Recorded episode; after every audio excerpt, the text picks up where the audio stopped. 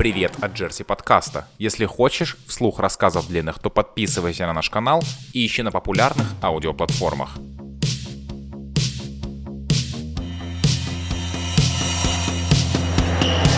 Пошло. А что с культурой смотрения? А, Я как понял, мы не, мы не скоро довернемся в кинотеатры, а, потому что э, ну вот недавно, сейчас 31 августа да, опубликовали перечень, и все владельцы кинотеатров возмущены, что э, места для просмотра фильмов считаются э, зрелищными и куль- культурно-массовыми мероприятиями, хотя это, ну, немножко, наверное, не под, той- не под, не, не под ту гребенку, да, кинотеатры э, загребли, или же все же правильно. Потому что наблюдал в Москве, им разрешили рассаживаться э, через, через одно кресло и в шахматном порядке. И, и кинотеатры открылись более-менее. Вот наши, наши, э, наши все под полным запретом. Ну, ви- видишь, опять-таки у нас тоже же а, еще в июне готовились открываться, и там тоже был шахматный порядок, там даже не ставили фигурки типа актеров, героев, которых сажали вот на... эти- Картонные, да, точно, да, да, да. это прикольная фишка. Вот, но мне кажется, вот это расстояние оно особо роли не играет, на самом деле. Ну, это как формальность такая. Но опять-таки не пускают. То есть э, есть же, из, там, не знаю, примеры той же Кореи, которая снова закрывает. Китай открывал, закрывал частично, то есть Корея. Поэтому наши, Только видимо... кинотеатры или все остальное тоже? Ну, я пока говорю Мгм. про кинотеатры. То есть открывают, закрывают. Ну, наши пока закрыли, закрыли, получается. Хотя, ну, я слышу, что, возможно, мы все-таки ожидаем осенью послабления. Но опять-таки же речь идет про вторую волну. Которая, по-моему, планируется в октябре, но хз, непонятно Вот, и и- непонятно. Ну да, но у нас просто уже закрываются кинотеатры. То есть есть там по регионам те, кто уже не откроется точно. То есть большие сетевые, конечно, они сохранят свои позиции, то они сильно пострадают. А всякие мелкие, там региональные, там не факт, что выживут вообще.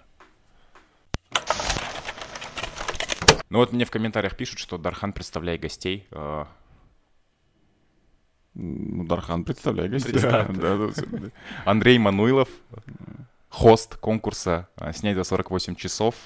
Человек, который э, привез, показал, разрекламировал очень много фильмов, работал на дистрибутора.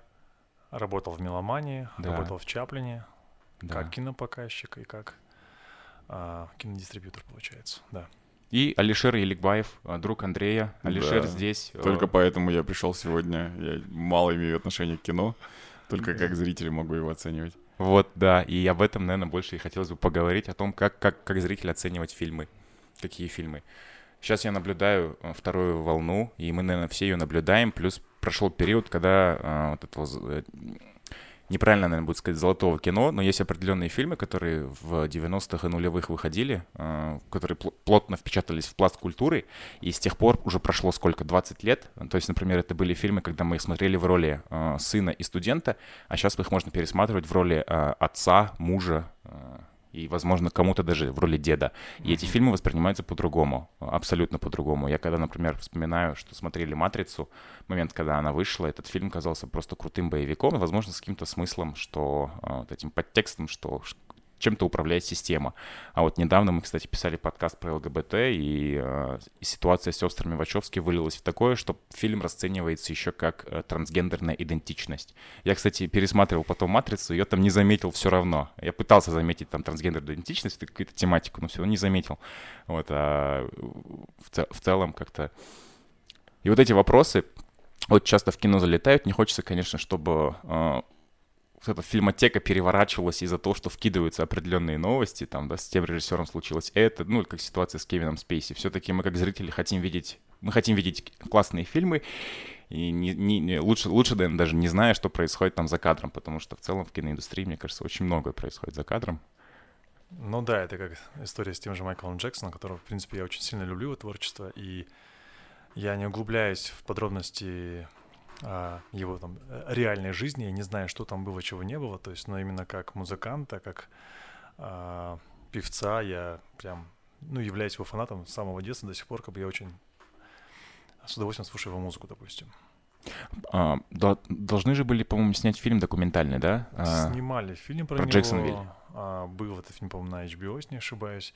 Но я его до сих пор еще не смотрел. Ну, это в знаю, смысле вот посмотрю ли. другой, не покидая Неверленд, а в смысле выступающий за Майкла Джексона или нет? Или Нет, именно какой? тот, который был в негативном ключе. А, в негативном ключе покидая Неверленд, он же вышел. Да, он вышел. Я, Да. я, я его не смотрел до сих А, пор я еще. посмотрел его, да. То есть, ну, он как только вышел, я нашел перевод на русский язык и посмотрел, по-моему, один из немногих пиратских фильмов, которые я... а, потому что официально его нигде не было, он нигде не крутился. А потом еще был э, фильм сразу после смерти, который появился в кинотеатрах, он шел, я вот его тоже посмотрел. Вот. Это был документальный, да, где... Да-да-да, он готовил последнее шоу, такое большое достаточно. It, если не, не- не- не ошибаюсь, да. да. Мгм. Кстати, я его готовил к прокату, именно в плане продвижения в Казахстане. Вау, Да-да-да, пришлось на, на начало моей работы в компании Меломан. М. вау, Да, так. Вау. Но, но что-то что-то не получилось. Не, все получилось, то есть, э, ну, в своем формате, как бы, изначально фильм, а, фильмы такого плана документальные, они как бы особо аудитории не заходят казахстанской, вот, да и часто в России, а, к нашим ближайшим соседям, да, потому что мы работаем через Россию, ну, скажем, дистри- дистрибьюторские компании, которые привозят все голливудские фильмы, вот, но именно для документального фильма он хорошо зашел, потому что, в принципе, были ценители, кто пошел на документалку в кино. Но вообще, если так посмотреть на репертуар кино- кинотеатров, там документального кино почти нет. А, Самая классная документалка, которую я смотрел в последнее время, это, по-моему, а, The Last Dance. Это очень яркая, очень мощная документалка. И можно назвать это вообще документальным фильмом? Потому... Хотя, наверное, можно, да? Это больше формат а, документалки на Netflix. сериал. Документальный сериал. Ну, Вот, там уже даже сколько так. серий, по сути, там, по-моему, 10 серий, если не ошибаюсь. Ну, и очень крутой сериал. Ну, вообще, Netflix, конечно, заново открывает все эти э, жанры. И там документальное кино, которое там а, Don't Fuck With Cats, да, то есть просто какой-то зубодробительный фильм. Don't fuck with cats? Да, ну то есть это история про то, что а, некоторые пользователи на Фейсбуке замечают, как а, человек выкладывает видео, как он мучает до смерти котят. То есть они начинают собственное расследование, потому чтобы найти этого человека. То есть они понимают, что в ближайшем будущем, скорее всего, этот человек, который а, убивает котят, будет убивать человека.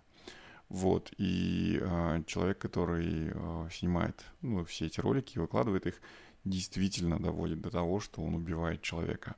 А эта группа на Фейсбуке, она разрастается, все пытаются его вычислить там по розеткам на стене, по кусочкам постеров, которые висят там. То есть они пытаются докопаться до истины. А, и а, как бы, если бы это был художественный фильм, конечно, это было бы не так страшно. А на самом деле все там основано на реальных событиях. Это реально просто там сотрудница там казино в Вегасе, да, которая просто тратит свое свободное время для того, чтобы найти этого серийного убийцу, да, то есть котят. То есть э, это там просто там добровольцы, которые пытаются найти, где какие заказы, где что. Там это там Таиланд, может быть это Россия, может быть это что-то такое. Фильм просто невероятно. Там три серии, ты смотришь их как, ам, как самый, наверное, зубодробительный триллер. А, Вот я его рекомендовал, э, как бы, ну, он вышел, наверное, за год до Last Dance. А, Просто Last Dance, понятное дело, почему у него так много просмотров, да, потому что это Майкл Джордан, потому что подача просто невероятная, потому что есть огромное количество архивных кадров, которые ты видишь, а, там, э, и все остальное. Здесь это просто история, там, расследования, проведенное, там, обычными обывателями, такими же, как мы, там нету звезд, да, и это просто очень-очень а, крутое документальное кино, наверное. Вау. Посмотрите обязательно, он Покажите. Актауским. Да-да-да, тех, кто, тех, кого, кто отдубасили тюленя до смерти. Это, конечно, жесть. Но вот Netflix делает большой упор на доку- документальное кино, то есть там огромное количество сейчас контента. Кстати, вышел, да, фильм, где Канна Бисикеев принял роль в роли оператора. Это где про Home Games, где они э, показывают э, ку- э, игровую культуру национальных различных групп. Вот, и я еще не, я еще не прикасался, ничего не начинал смотреть, но трейлер только посмотрел, это, конечно, очень круто. И Сейчас вообще очень тяжело что-то успевать посмотреть, потому что контента огромное количество. Только за прошлое десятилетие было выпущено около 80 тысяч сериалов.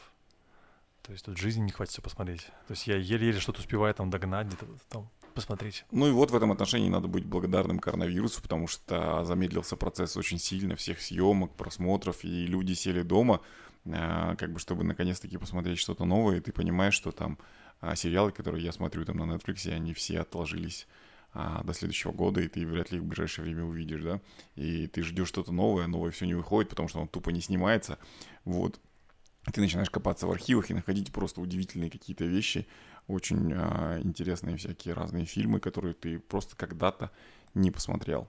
А какие есть этот список фильмов, которые, а, по-моему, видел у тебя в сторис точно, что ты собирался пересматривать какие-то вещи, и, и среди них были новые, потому что э, мы все это время бежали, смотрели, что, куда нас приглашают, смотрели, что нам самим интересно. Эпоха Мстителей, она закончилась, да, э, насколько я понял? Непонятно. Она пока. продолжается. Она продолжается. Продолжится, точнее, Все, да. потому что есть тоже, я вспомнил. Она продолжается, потому что сегодня умер Черная Пантера.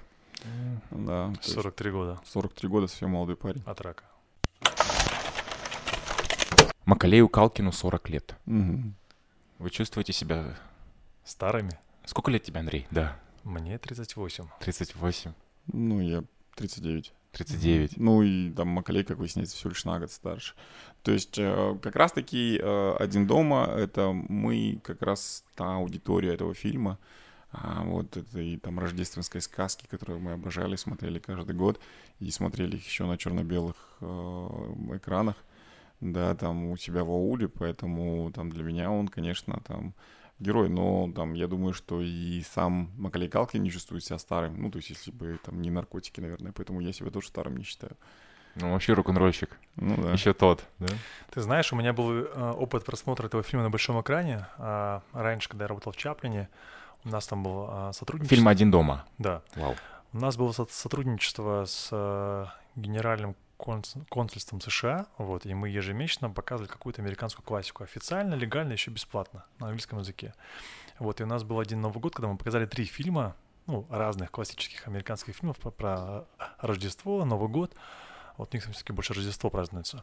Вот, э, и мы показали «Один дома». Был полный зал, вот, и все как один, знаешь, э, в едином порыве, там, где нужно аплодировали, смеялись, где там, не знаю, Плакали. моменты были, да, то есть, и это реально вот то кино, которое спустя годы там, то есть ты смотрел его там, будучи десятилетним мальчиком, части там уже там было где-то 35, допустим, ну, когда мы это показывали, и супер, то есть те ощущения, когда ты смотришь любимое кино на большом экране, и оно, оказывается, не устаревает спустя столько лет, то есть, ну, тоже какие-то новые видишь там моменты, смыслы, то есть там, конечно, намного глубже не стало, вот, но оно все так же смешно.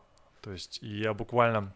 Кстати, на Netflix посмотрел фильм недавно, у них есть такой сериал, а, мини-сериал, пока есть только 4 серии, а, фильмы, на которых мы выросли.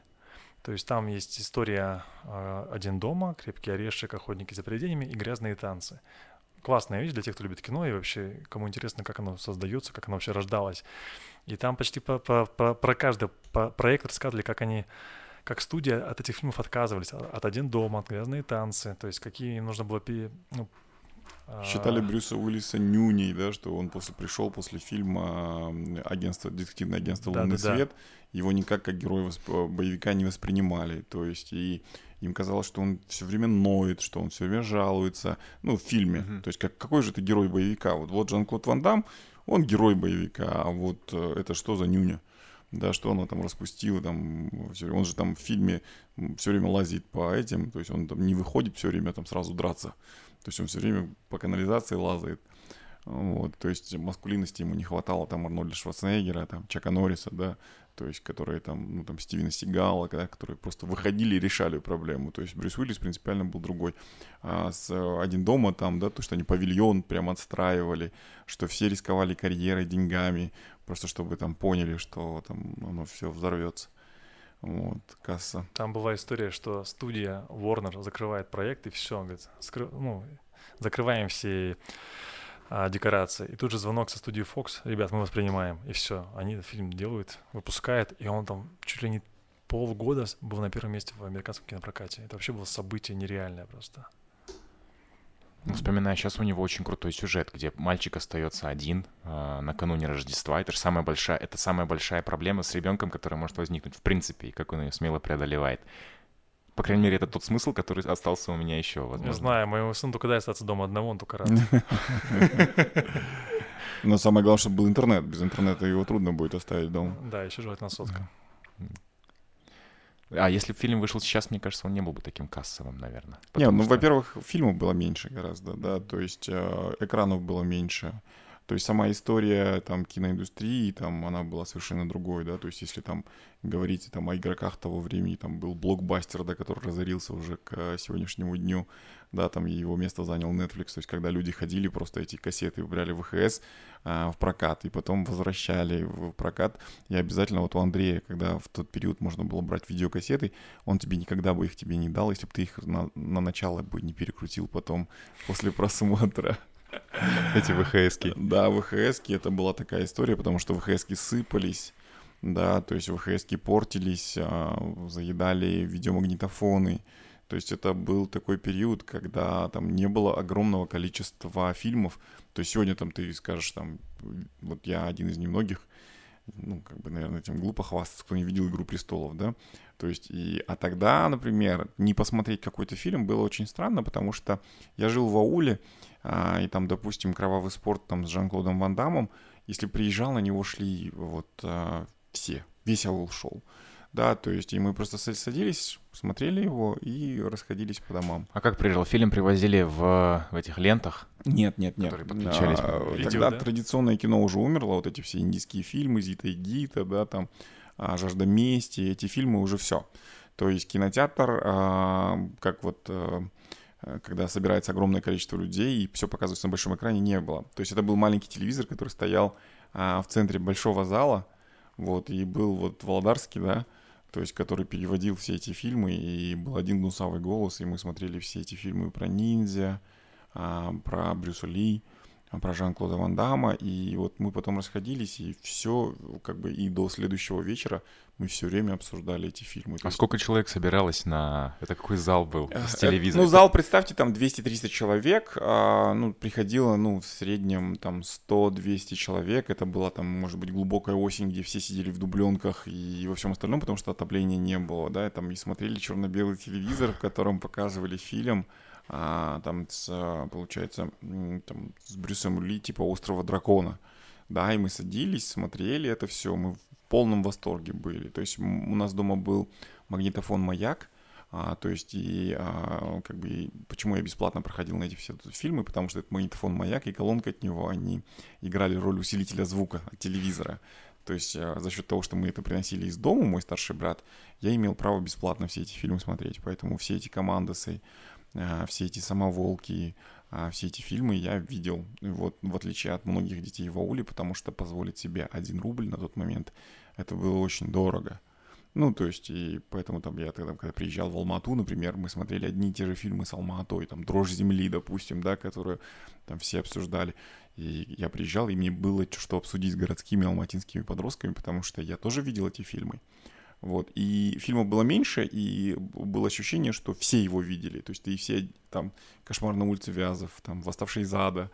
А эти все фильмы я помню очень хорошо. Причем, наверное, премьера могла крутиться по нескольку лет, да? Ну, то есть вот он фильм вышел, он актуальным оставался на протяжении там 5, 6, 10 лет. Ну, ты знаешь, к нам... Пока-то ВХС ходила. К нам же еще фильмы приходили, то есть, ну, вот Алишер говорит про, про видеосалоны, то есть, а часть фильма была все-таки в прокате, да, то есть, ну, там, в Алмате точно, да, то есть, что-то показывали. Это, это шло параллельно, как бы шли и видеосалоны, я помню, тоже эти маленькие там, помещения на, как мне кажется, человек 40, наверное. И там сначала показывали по три серии Том и Джерри, потом «Смертельное оружие», там, не знаю, «Звездные войны», вот, и еще был кинопрокат, советский кинопрокат на то время, и, то есть, я там даже застал такие вещи, как, не знаю, Робокоп, Рэмбо. На большом экране. Это все no, было. Мы, мы этого не видели, У нас конечно. был Кинг-Конг, то есть у нас там был Дрожь Земли, кстати, была. Там были разные вещи, и они выходили в кинопрокат уже. Видимо, это был такой, как сказать, постсоветский, что ли, на период, наверное, может, уже перестройки, да, когда уже стало чуть больше свободы.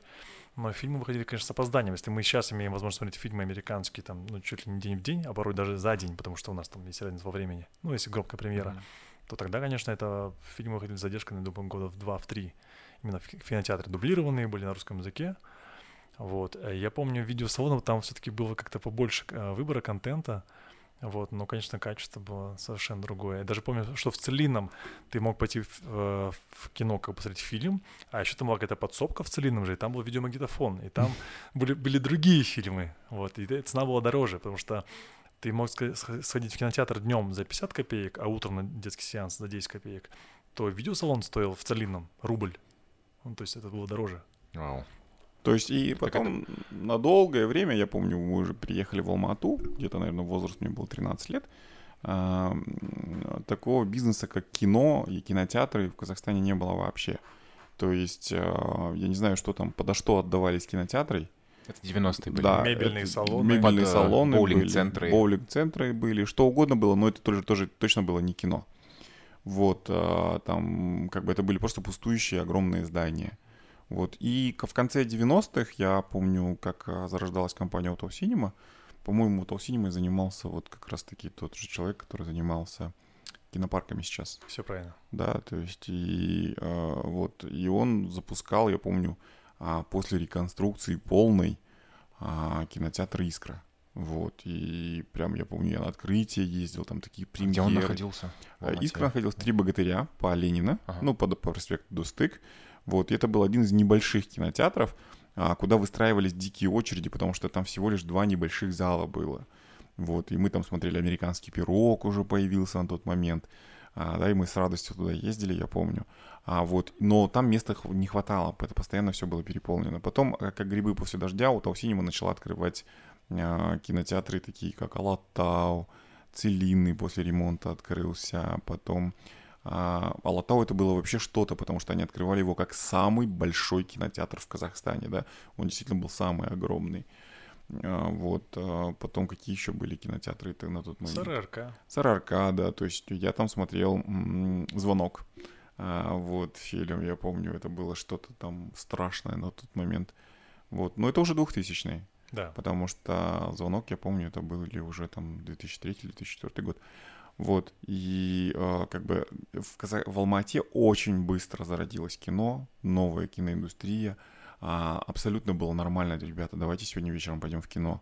Да, то есть то, что исчезло, вот с 90 наверное, с начала 90-х по а, 90, наверное, 7-99 года, а, полная привычка ходить в кино у людей пропала.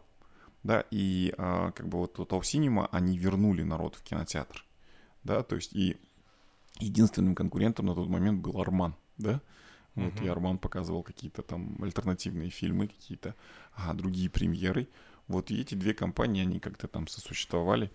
Потом в 2006 году настала эра мультиплексов, да, то есть начали появляться мультиплексы, когда несколько залов в одном месте, и там через каждые 15 минут начинается фильм. И это было что-то там из ряда вон выходящее. Но при этом, опять же, надо понимать, что это только Алмата, потому что, ну, там вот там в регионах это был один зал, а, вот, и они не могли показывать там, они показывали там, ну, 4-5 фильмов в день, вот. Я помню еще а, в 97-98 году я приехал в Семипалатинск, а, вот, и уже таким явным желанием пойти в кино позвонил в местный, как раз перед окончанием перестройки, открылся кинотеатр Генлик Кебек, он считался самым крутым в Семипалатинске. Вот, я туда позвонил и говорю, а у вас какие фильмы сейчас идут? Они говорят, а, вы знаете, у нас огромный выбор фильмов, просто что-то нереальное, приезжайте. Я говорю, ну, в смысле, а какой в прокате фильм? Они говорят, ну, вы приедете и выберете фильм себе, который вы сможете посмотреть. Я такой, окей. Я говорю, а сколько он стоит? Они там, ну, 10 тенге. Я говорю, о, 10 тенге, да, там, как круто. А, хорошо, а во сколько приезжать? Вот они говорят, ну, во сколько придете, во столько и начнем. Да, то есть это было настолько просто, потому что в Семипалатинске не было а, вот этого желания людей ходить в кино.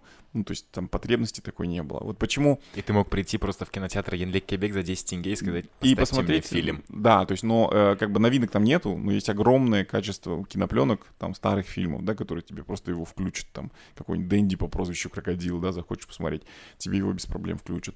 вот я думаю, этого сейчас боятся м- кинотеатры, просто потому что за период а, пандемии, я думаю, что количество подписок на Мигого, количество подписок на Netflix, количество подписок там на Amazon, а, да, просто дико возросло. а, да, и а, как бы люди просто могут не вернуться в кинотеатры. Ну просто зачем, если у тебя есть возможность дома это все посмотреть, да? То есть мы подарили Андрею на прошлой неделе огромный телевизор, да, то есть почти на всю стену. Я думаю, что, ну, это фактически тот же кинотеатр с хорошим звуком, с буфером, да, там, и, там я, там, как бы, там, проблема с попкорном решается быстро, да, то есть и кинотеатры боятся вот этого, что надобность а, и привычка человека ходить в кино, она очень быстро может исчезнуть. Ну, то есть, я помню, ну, обходились же мы в 90-е без кинотеатров. Как она ну, исчезла после вот этого бума да, индийского кино, да, так и здесь. Абсолютно, да? когда Может вся быть. страна ходила в кино, потом раз, а, все перестали туда ходить. Здесь буквально то же самое может появиться.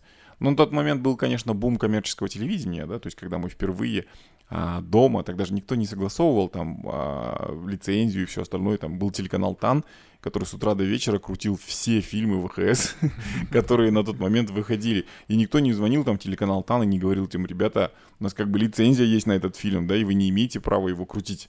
Да, то есть просто все включали телек, там, телеканал и смотрели все эти пиратские фильмы с этими же гнусавыми голосами.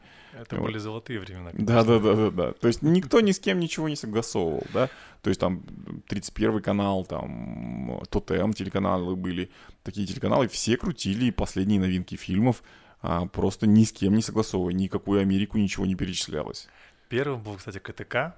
Вот, они начинали, они, у них были, только вечерние программы, они показывали там 7 часов мультики, потом какой-то фильм.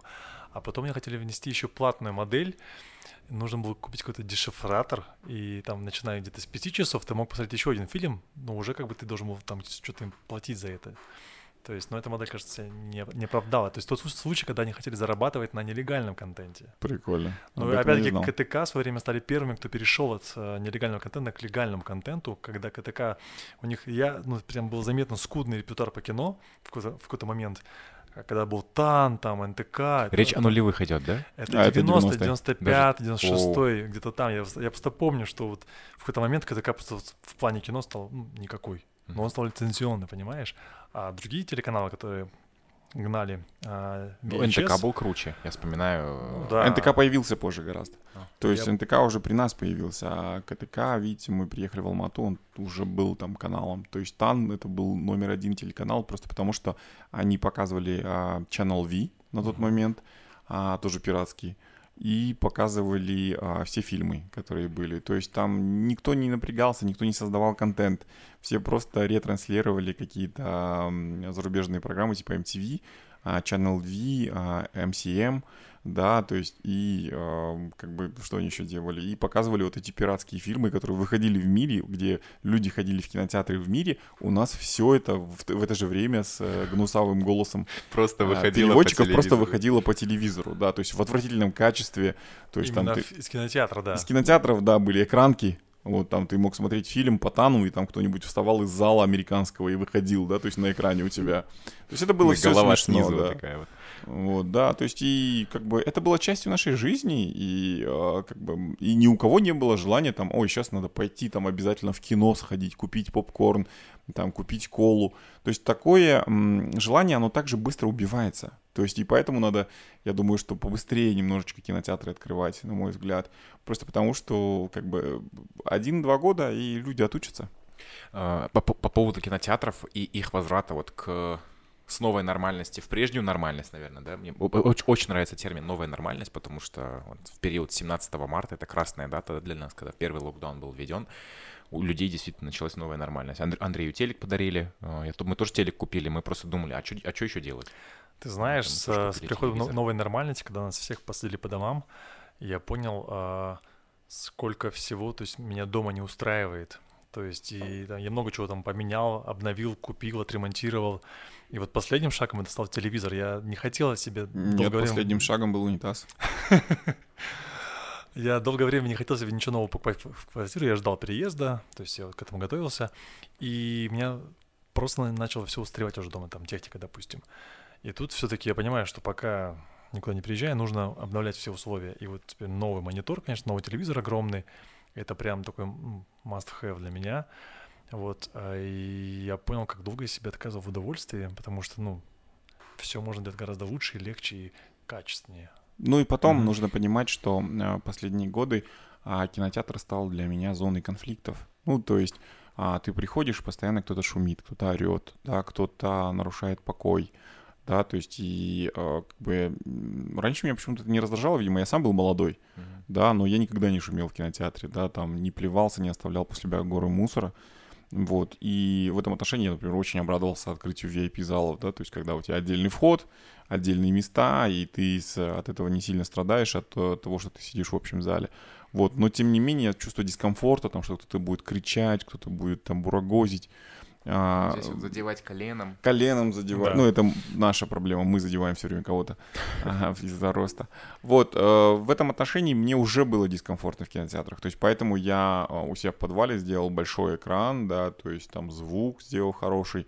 А, единственное, чего мне не хватало, это чтобы выход был одновременно с кинотеатром. Иногда ты просто устаешь ждать какую-то новинку, а, у себя на Go либо на Netflix, да, то есть ты просто сидишь, ждешь, ждешь, потом думаешь, не, пойду-ка я в кинотеатр, да, то есть и я шел туда просто потому, что я понимал, а, что как бы иначе мне придется там 2-3 месяца ждать этот фильм, когда он появится в телеке.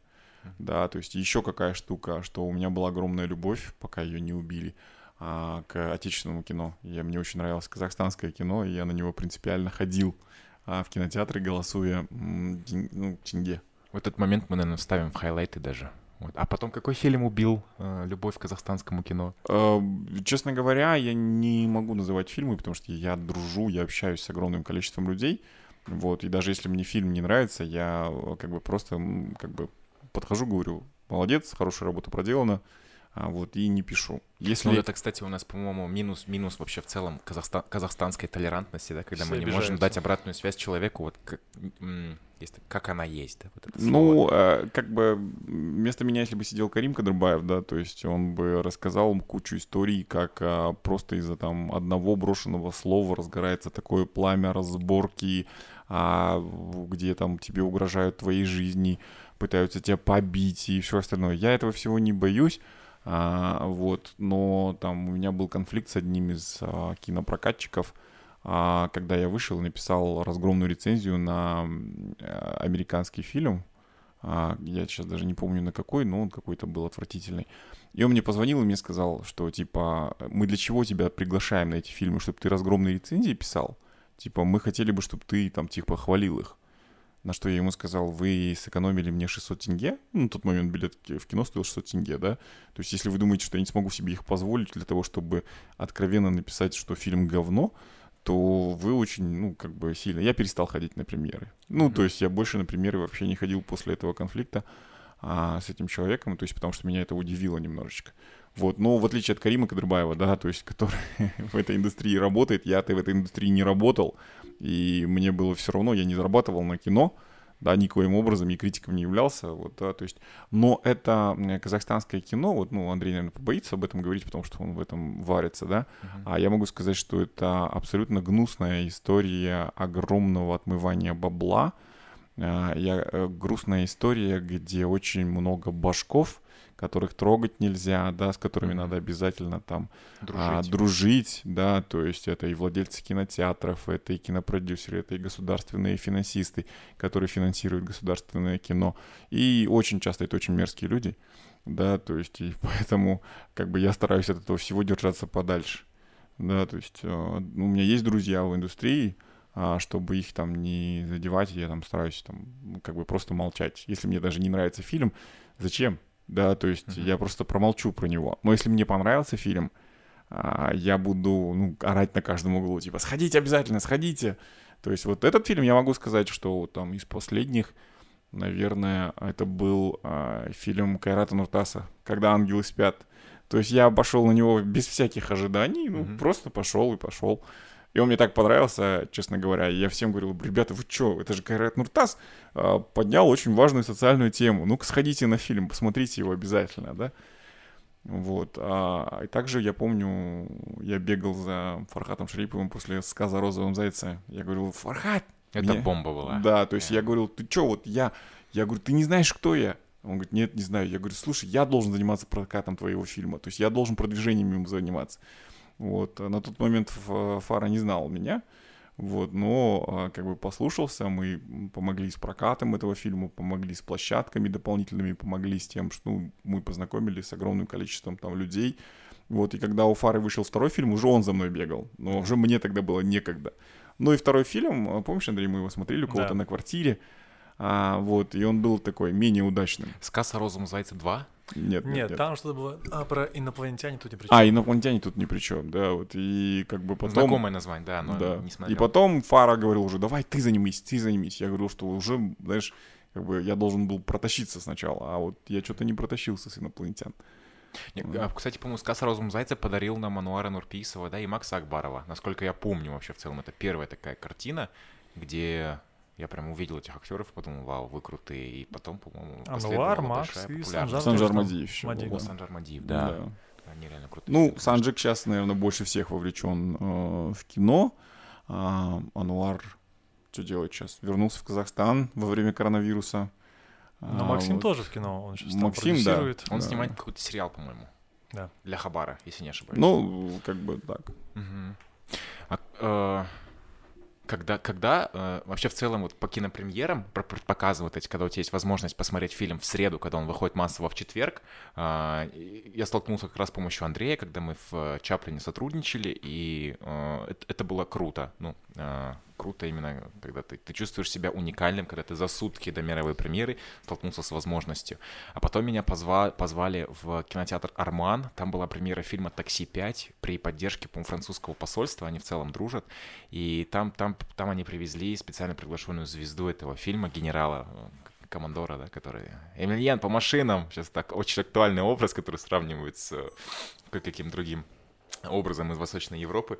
Вот, и я просто к чему веду, что э, как, когда в нулевые привезли вообще впервые звезду на какую-то кинопремьеру э, в Казахстане. Может быть, ты помнишь? Не, я, конечно, помню. То есть... Кто это был? Вот первый, кто начал. Имя... Именно когда я работал, или когда, в принципе, я присутствовал на таких показах? А может Потому быть, что в свое время в целом первый Атау показ, Синема, они эту моду вводили в свое время, то есть они привозили и Эльдара Рязанова, и Роджера Кормана, такой, знаешь, американский кинопродюсер э, категории, король фильмов категории «Б». То есть он в свое время там выпустил совместный фильм с Тимуром Бекмамбетом «Гладиатрикс». Вот. А что такое категория «Б»? Это фильм, который обычно до кино не добирается, в принципе. Ну, раньше вообще же было как, если ты не выходишь в кино, значит, ты фильм вообще второго сорта. Это сейчас Netflix меняет, да, в принципе, культуру всего этого смотрения, хождения в кино. А раньше, если фильм выходит direct to video, есть такой термин, то есть это значит, он без кинопроката, без поддержки, то есть без крупных бюджетов рекламных, значит, фильм обычно, ну, такой недостойный кинопоказа, да, uh-huh. вот, и есть такой американский уже старенький дядечка, по-моему, до сих пор еще живой, Роджер Корман, который в свое время работал со множеством уже ныне известных там людей, как Джеймс Кэмерон, там Скорсезе, по-моему, Де Ниро, там еще кто-то еще, кто-то да, еще вообще был неизвестен. Они а это какой год? А когда он приезжал сюда, к нам, а это времена экспресска, это начало 2000-х да, годов, 2000 да. То есть э, Тауснимов, а, они привозили сюда таких людей, вот, было много там Машков, там Панин. Но в основном это российские звезды, нужно Конечно. понимать. Э, этот, ну, наверное, такой первой звездочкой, который там все обращали внимание, который гулял по улицам и на него реагировали, это был Марк Дакаскас, который снимался в фильме э, «Кочевник».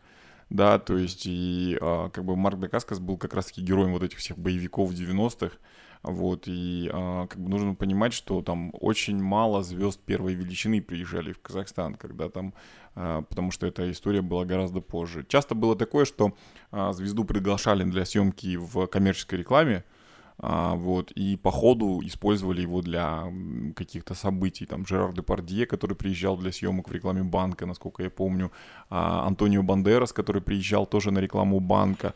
Да, то есть и потом их э, организовывали какие-то встречи для них и все остальное. Но это все равно история про деньги. То есть они просто так сюда не приезжают, потому что с фестивальной точки зрения Казахстан не самая лучшая точка на карте. А с точки зрения а, тех денег, которые мы даем мировому кинопрокату, мы тоже небольшие. Да, то есть и поэтому мы не сильно, наверное, а, интересны там мировому сообществу. Там вряд ли к нам там в ближайшее время там приедут а, актеры первой величины, да, там, то есть Андрей там летал на Уилла Смита, да, там, на Роберта Дауни-младшего в Москву, да, то есть просто потому что а, в совокупности Россия дает, ну, достаточно неплохой а, Охваты для СНГ в том числе. охват для Для мира. кассы. Ну, Это то есть для мировой кассы. была. Поэтому они с удовольствием туда прилетают. Но какое место там занимает Казахстан? Поэтому, э, как бы, у нас приезжает только не в рамках там промо-компании какого-то фильма, а в рамках рекламы, либо когда тебе, ну, там, платят как на участие в разных наших фестивалях. То есть я уверен, что там и там Гарри Олдман, да, приезжал к нам. Нет. Не Гарри Олдман, а как его зовут? Был Джон Малкович. А, Джон Малкович, да, вот э, Джон Малкович, Кьюсак, а, Николас Кейдж. Николас Кейдж. Это Да, все точно. история. Это фотография Кстати, э, история с Малковичем, там, по-моему, кстати, он приехал там за интерес. Есть те, кому интересно, если там ему все оплачивают, в смысле дорогу, там проживание, как бы, и он может приехать. Есть такие люди, ну, есть такие звезды, а есть там категория звезд, которые приезжают именно за гонорар. То есть есть там а, стартовая цена, по-моему, от 125 тысяч долларов и выше, в зависимости от уровня и настроения звезды, там, и аппетитов его агента. То есть, ну, в принципе, если у вас там есть там 150 тысяч долларов, то вы можете привести там какую-нибудь звезду, звезду типа там, не знаю, Питера Уэллера, э, звезда Робокопа, да, то есть там, или там Кристофер Ллойд А, за окей. будущее. Окей, а, например, что входит в этот райдер? То есть, когда, когда речь идет, например, об исполнителе, Есть Каню- самое громкое, это Kanye West, да, приезжал, э, гонорар, Мгм. по-моему, был 100 тысяч. Но опять же. Кенни Уэст не приезжал на э, общественное какое-то мероприятие, он приезжал на закрытую свадьбу На частное. Ай да. Султана, ну, прах ему. Что дает это? Ну, это как это? Статусность. То есть пришла звезда, она была в жюри, а, там сказал а, вступительное слово на мероприятии, фестивалях. открытие, зак- ну, допустим, Мгм. да, открытие, закрытие фестиваля, там, жюри, там, ну, может, там, пресс-конференция. Собственно, все. Это как бы Ну и опять лицо. же, чаще всего это история большого отмывания бабла, да, то есть э, приезд любой там а, звезды и организации фестиваля, и нужно понимать, что я не помню там вот там звезд такой мировой величины, которые бы к нам а, захаживали бы просто потому, что в Казахстане шел в прокате их фильм, да. То есть фестивальная история, она тоже немножко другая, да. То есть там кого а, забукировать успели, кого отхватили, того и привезли. То есть там а, как бы нужно понимать, что там у звезд мировой величины там график расписан на годы вперед, где, кто, что они делают, да. То есть и а, как бы перехватить их удастся, ну, там, за а, с большим, наверное, как бы, вот, ну, то есть, так бывает, я знаю, а, как бы там в Москву прилетала Мила Йович, Мгм. да, то есть, и, а, как бы, и у нее был свободный вечер, вот, и в это время в Казахстане открывался один большой магазин, вот, и быстро ее перехватили, чтобы она на этой вечеринке там появилась. Часто бывает такое. Ну, то есть, это тоже стоит денег, а, да, то есть, и нужно понимать, что а, как бы эта история вообще не про кино. Это история про казахские понты, которые светятся ночью, да, Мгм. то есть и мы очень любим вот это вот дело, да, то есть тратить налево и направо деньги, а, которые там, ну, там заработанные не нами, вот, и как бы нами только там отмываются. Вот, Нами они отыгранные, да. да. Да. То есть это не история там того, что а, мы великая кинострана. Не, ну, конечно, то есть, когда у тебя есть Россия, да, с огромным количеством экранов, да, то есть там их раз в 10 больше, чем у нас, как минимум, Мгм. то и когда ты показываешь кассовые сборы, знаешь, это где-то шестая страна там, по кассовым сборам в мире была в свое время. То есть туда Дисней, Sony регулярно отправляли американских звезд там категории А. То есть там высаживался звездный десант, Мстители, Дауни младший, Скарлетт Йоханссон, Джереми Ма- Марк Руффало. То есть все сразу прилетали вот на премьеру фильма да, за месяц до кинопремьеры да, в, в- в СНГ. Вот. Но опять-таки это прошло, когда была девальвация очередная, то, то есть цены на билеты как бы поднимать не стали, а в долларах сборы стали меньше заметно, Мгм. и с некоторых пор сейчас особо никто не приезжает, например, опять-таки, ну, в Москву. Бывает, но гораздо реже, чем раньше. То есть я помню, что где-то 2012 год это ежемесячно, то есть стабильно там кто-то приезжает. Сейчас там, ну, раз там в три месяца, допустим. Ну и потом, это же все отличная история для того, чтобы развивать наших звезд. И как бы мне это очень сильно нравилось а, в свое время, потому что а, там как бы когда там шел какой-нибудь Таукель Муслим, да, его там разрывали на кусочки, я помню, да, там или Баян Максатовна, которую там Это вот уже были там наши Мерлин Монро, да, там какие-нибудь. И это очень хорошая история, просто потому что там тот же корейский кинематограф вырос за счет внутреннего потребления. Да, и мне очень ну, как бы классно, что там стали появляться всякие такие хорошие истории а, в кино, которые были связаны непосредственно с местным колоритом, с местными вещами. То есть, ну, в определенный момент, конечно, стало слишком много там казахской свадьбы, да, а, в кино и казахской комедии, да, ну, наверное, через этот жанр постепенно-постепенно а, вырастет и другие жанры, да, то есть э, не, неплохие а, кино. Я очень на это надеюсь. А вот вышла уже кара-комедия, которую даже нормально прокататься не дали. Mm. Где Азамат Дуланов. Жанном ты не поверишь? Да-да-да. Жанном ты не поверишь? Ну, ну, таких историй на самом деле много. Тот, тот фильм, который там, а, где я выступал продюсером, а, вот mm-hmm. он уже тоже не киношная, ну, не кинотеатровская история, да. То есть, потому что, а, как бы, какая, какая еще штука есть, особенность, да, у нас? Мы практически все идут в кино за сказкой. А, потому что все хотят посмеяться, расслабиться. Потому что вот, ну, тот же фильм, например, Кайрата Нуртаса, ну, то есть нужно же понимать, что а, Кайрат Нуртас к, вых- к моменту выхода фильма «Когда ангелы спят» — это суперзвезда. Ну, то есть там, а, может быть, сейчас он чуть-чуть поугас, но на тот момент это было прям супер-супер. Самая популярная личность в Казахстане. Была ну, на тот да. момент. И нужно понимать, что а, там э, как бы фильм выходит, люди приходят, они видят что в этом а, фильме? Они не видят комедию, они не видят роскошную жизнь, они не видят, они видят ту жизнь, в которой они живут, ту реальность, да, где насилуют, где убивают, где богатые показывают бедным, где их место, да, то есть и они перестают ходить на этот фильм. Ну, то есть этот фильм немного набрал кассу. То есть потому что а, история Нуртаса Адамбая, а, там, Келинки Сабинки, это все равно сказка а, про девушку, Золушку, которая мечтает жить на Джумейра-Бич, вот, как и большинство казашек а, в этом мире, вот, а, поэтому... Ну, еще здесь вы, это выкрученный такой собирательный персонаж, которого а, просто собра- собрали. Про Келинку Сабинку, да? Да. Ну да. Ну, то есть не, нужно понимать, что это все равно сказка. И очень приятная. Тут есть и аул, и город, и противостояние городских и сельских, а разница менталитетов, разница в русском, казахском языке, да. А, то есть все это есть. Там фильм «Коктейль для звезды», который в свое время там сделал из Баяна Синтаевой помимо там успешного продюсера музыкального, еще и кинопродюсера, да. То есть это тоже стабильная история Золушки, да, которая сыграла. То есть и нужно понимать, что вот а, как бы это очень хорошо заходит, потому что а, наш зритель, вот казахскоязычный зритель, он идет в кино за сказкой. То есть ему не надо показывать жизнь. То есть тот же фильм там Нуртас Адамбая Тарас, да, собрал гораздо меньше денег, чем, скажем, любая Келинка Сабинка. Да, потому что вот, ну, как бы люди не хотят правды. Потому что правда, она их окружает да, то есть это вот эти серые будни, которые у них есть, да, там очереди а, за 42 500 тенге, да, то есть это их правда жизни, да, то есть, а телевизор они включают или там интернет они смотрят именно для того, чтобы посмотреть эту сказочную жизнь. Они в Инстаграме подписаны на людей, которые ездят на Бентли, хотя они понимают, что они никогда там себе этот Бентли не позволят, там, или там а, смотрят самые роскошные отели мира, да, то есть, и, там, как бы следят за жизнью абсолютно неинтересных персонажей с дутыми губами. Ну, то есть просто, опять же, они ищут сказку. Вот, поэтому киноиндустрия, там, то же самое, там, Нурлан Коембаев, да, то есть в основном дают им эту сказку.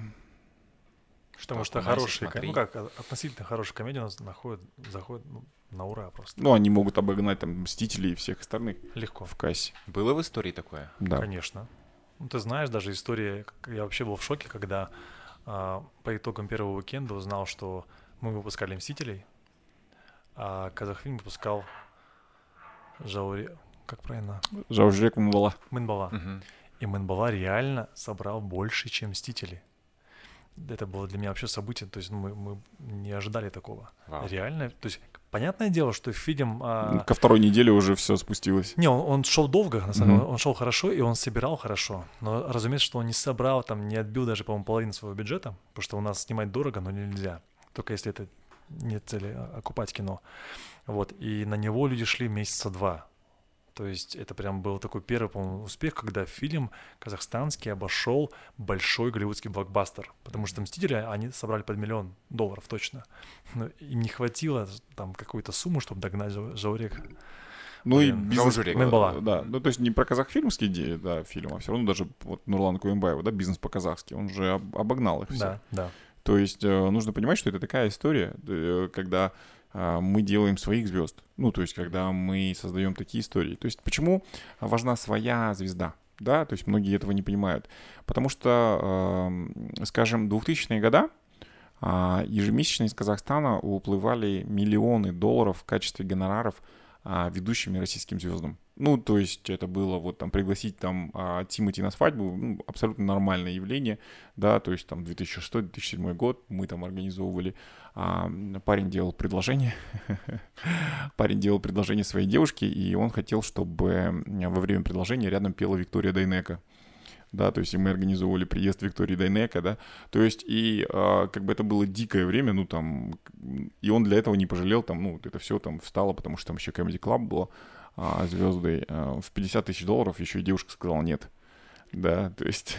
Про это, про это классно было бы. Э, короткометражку снять. А, вот, и она сказала нет, а, вот, и абсолютно нормальная была история такая, что как бы едут э, самолеты из Москвы, Air Астаны вылетает, или Аэрофлота, и бизнес-класс полон российских звезд, которые приезжают в Казахстан на самые разные мероприятия.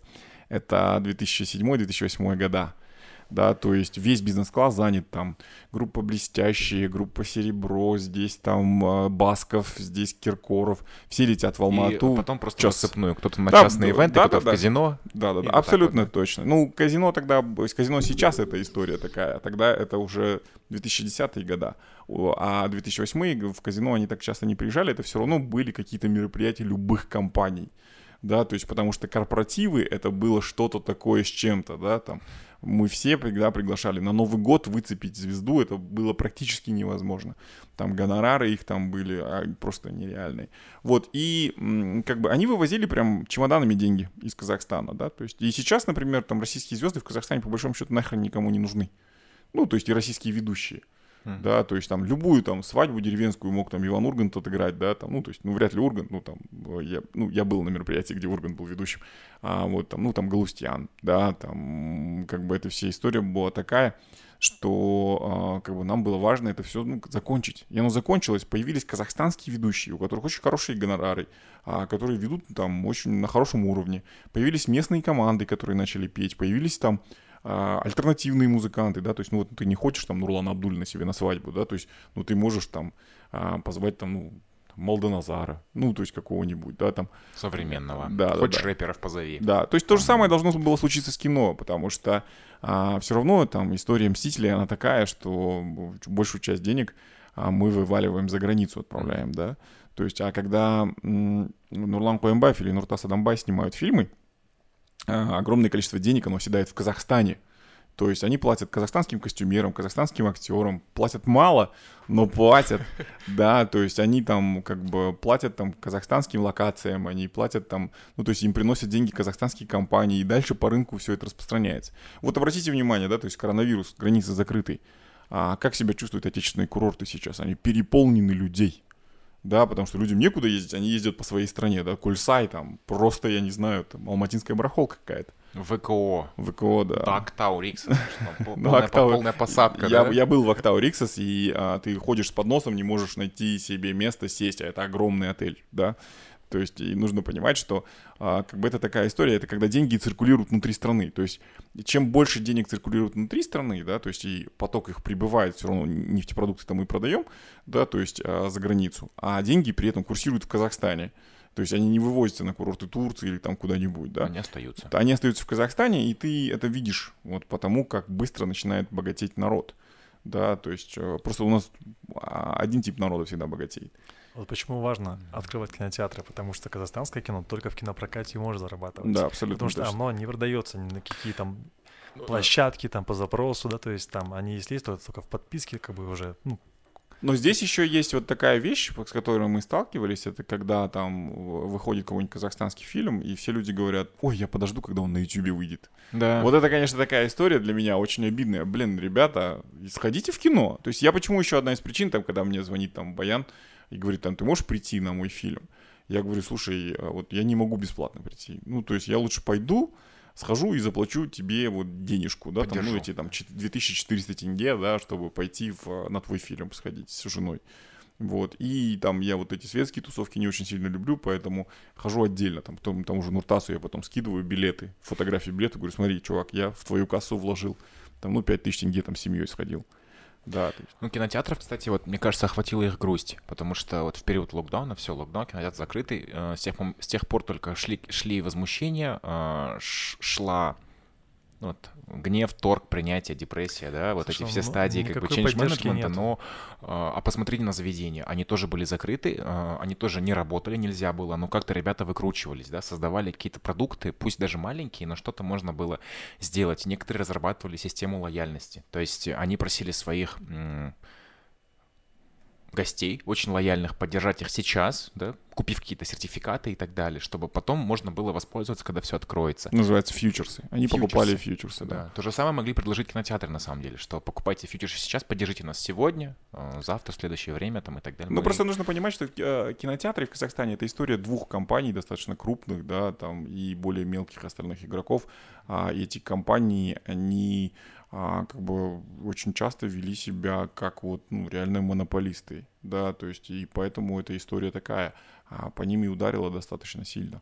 Ну, то есть, э, поэтому я там надеюсь, что и кинопарк, и Чаплин, и все они оправятся, вот, но как бы чуть-чуть поснисходительнее, чуть-чуть позговорчивее им все равно надо быть, да, потому что это такая история, а, вот, и у меня есть э, знакомый очень хороший э, ресторатор, вот, а я помню, а, до коронавируса, когда я появлялся в его заведениях, там он так проходил мимо, там мог поздороваться, мог не поздороваться, вот, а, а недавно я зашел в его заведение, и он проходил мимо, и он увидел меня, подсел, начал говорить, как классно, что мы пришли.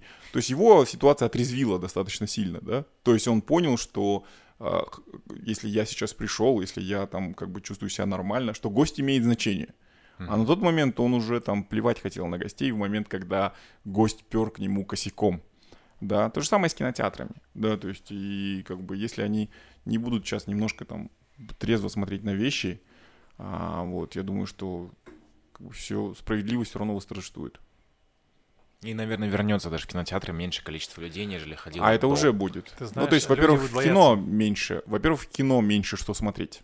Да, то есть, понятное дело, что киноиндустрия это же тоже маховик то есть он должен раскручиваться, то есть а, в кино э, как бы одновременно 500 блокбастеров там уровня Мстителей сейчас не выйдет, ну просто их нет, объективно, да, то есть и поэтому как бы это маховик, который нужно будет заново раскручивать, то есть заново нужно будет приглашать гостей, заново нужно будет э, проводить акции, заново нужно будет распродажи, студенческие дни, все это придется делать заново с большим напором. Понимаете? Ну, то есть это абсолютно нормальная рекламная история, да, то есть просто потому, что тебе надо заново приучить людей к кинотеатрам. А люди, которые для себя только сейчас открывают Netflix, они не понимают, какие там залежи всего лежат. Да, что они могут там годами не выходить из дома, смотреть очень старые сериалы, и если человек на них подсел, то для кинотеатра это представляет опасность, потому что а, это уже не история просто сериалов, да, то есть которые там и так в кинотеатрах не показывают. Это история полноценного полнометражного кино. Вот этот фильм, который вы, я не знаю, в каком в русском переводе называется. Extraction. Extraction, да. То есть нужно понимать, что это абсолютно кинотеатровский фильм, который можно посмотреть дома. Да, но как он был показан на Netflix, это было прям полностью это было очень круто, потому что такое чувство было, что это кинотеатровский фильм, но как будто его Netflix адаптировал немного для больших телевизоров для просмотра дома. Премьера же произошла как раз вот в период э, локдауна глобального, да, и ты включал, и ты думаешь, вау, как картинку вы подобрали, потому что все равно глаз как бы различает, что, что, что что лучше смотреть на большом экране, а что все-таки на телевизоре, ну, да? Сейчас же все технологии, HDR там, 60 кадров в секунду, все что угодно. FPS, да. То есть это же влияет, само собой. Ты же выбираешь себе нужный режим показа, то есть чего опять-таки нет в кинотеатре. То есть ты пришел там, главное, ну, то есть там классная картинка, это замечательный, хороший звук по умолчанию должны быть. Но бывает же такое, что приходишь, там качество не очень, mm-hmm. а у тебя дома ты знаешь, что у тебя стабильно будет хорошее качество, все как положено. Ну и потом, э, скажем, там, даже среди моих друзей, помнишь, да, Андрей, все смеялись лет 10 назад, когда я всем говорил, ребята, давайте не смотреть пиратские фильмы. Ну, то есть люди же тратят на это там как бы ресурсы свои, там, давайте покупать фильмы, да, то есть и эта история очень долгое время была такая, фу, ты там богатый, ты там, а, как бы, зачем это, ну, то есть вот есть же там У меня до сих пор есть друзья, да, которые смотрят пиратское кино. Ну да, вот, конечно. и а, как бы я им говорил, ребята, ну, как бы для того, чтобы эта индустрия существовала, а не какие-то там как онлайн-казино, да, там а, существовали за это, нужно платить. Ну, то есть нужно платить там за прокат музыки, да, то есть там не какой-то там Зайцев нет там или ВКонтакте музыку, да, скачивать, а платить вот, ну, как бы там сервисам глобальным, которые в любом случае отчисляют а, деньги самому исполнителю, да, то есть нужно а, платить эту а, историю с фильмами. То есть я был одним из первых, кто покупал годовые подписки Мигого и всех своих друзей уговаривал, ну, ребята, там нормальные фильмы есть. Ну, то есть можно посмотреть, там, платите, зачем вы сейчас будете там воровать у кого-то там в онлайн-кинотеатрах, там на... Тогда еще было очень популярное слово торренты, да?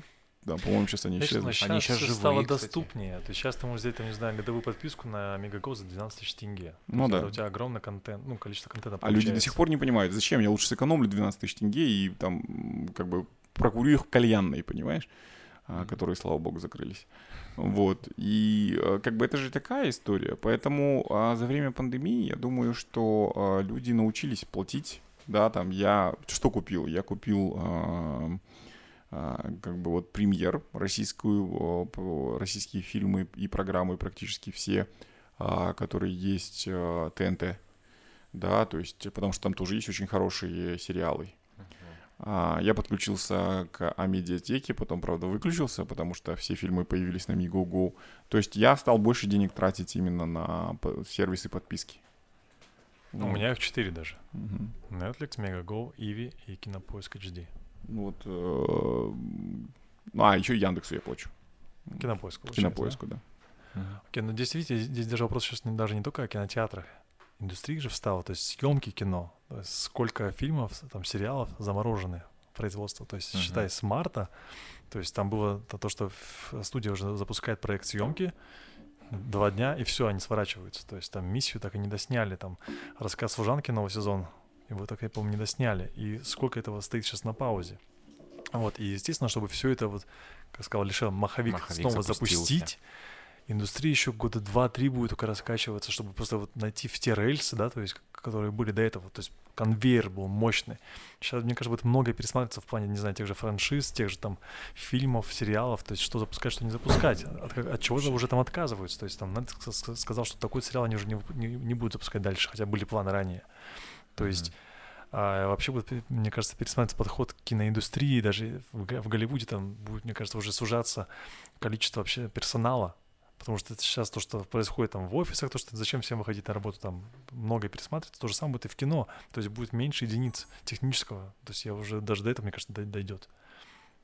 А вот такой вопрос э, с открытием э, шопинг-центров. Наблюдалась такая вещь, как отложенный спрос. Будет ли отложенный спрос по кинотеатрам? Вот мне интересно. То есть, когда люди вот у нас открылись, они прям в очереди в магазинах стояли, чтобы купить себе одежду. По кино же такого быть не может. Ну, то есть, я думаю, какой-то может быть отложенный спрос, если у тебя были телевизор рядом, там компьютер рядом, планшет, телефон. Ты знаешь, я думаю, что спрос будет, но у небольшой аудитории. Ну, может, для каких-то те- фильмов, у которых премьера прям громкая и только кинотеатровая строго. Например, вот Зака Снайдера, да? а, Ну, допустим, да, именно про Бэтмена какие-то фильмы. И опять-таки, знаешь, а, люди, которые, ну, любят кино, то есть именно им нравится культура хождения в кинотеатры. Их есть у нас, да, то, ну, просто, конечно, это не основная масса, потому что основная масса как приходит в кино? Она приходит сегодня в кинотеатр, она смотрит на расписание, выбирает ей просто то, что ей понравилось название, и заходит в зал. Ну, ты с подругой залетел, просто стоишь в очереди, думаешь, надо подругу потискать два часа. А Это- под какой фильм потискать, ты выбираешь уже... там, Это 90% аудитории, которая приходит в кино. Но есть там где-то 10%, которые заранее знают, куда они пойдут, в какой кинотеатр, на какой фильм, на какой сеанс. Они уже это планируют изначально, даже бывает за день, за два. То есть вот, для них, конечно же, спрос есть. И они, ну даже, я говорю про, себя. Я пойду в кино, там, не знаю, если получится на довод, то уже, видимо, там, Это те люди, которые ходят в будние дни, в первой половине дня, да? Это вообще давай- это шикарно, когда приходишь утром а, на 10-часовой сеанс в хороший кинозал, большой экран, и там нет никого, кроме там тебя, там твоей семьи, твоих, твоих друзей. Ну, может, еще там несколько таких включенных, как ты, и они тоже культурные, они молча сидят. Вот это замечательно киносеансы. Но эти 10% киноиндустрии не способны. Конечно, Ну, то есть нужно это откровенно, ну, понимать. Вот, и они погоду особо не сделают. это да. Вот. Тут нужно за рамки выходить. Да, то есть, ну, единственный, кто может спасти, это те люди, которые вот сегодня пошли за шопингом, посидели в ресторане, и тут ему как бы стало скучно, они пойти нам в кино. Вот. А какой фильм для них чаще всего не имеет никакого значения.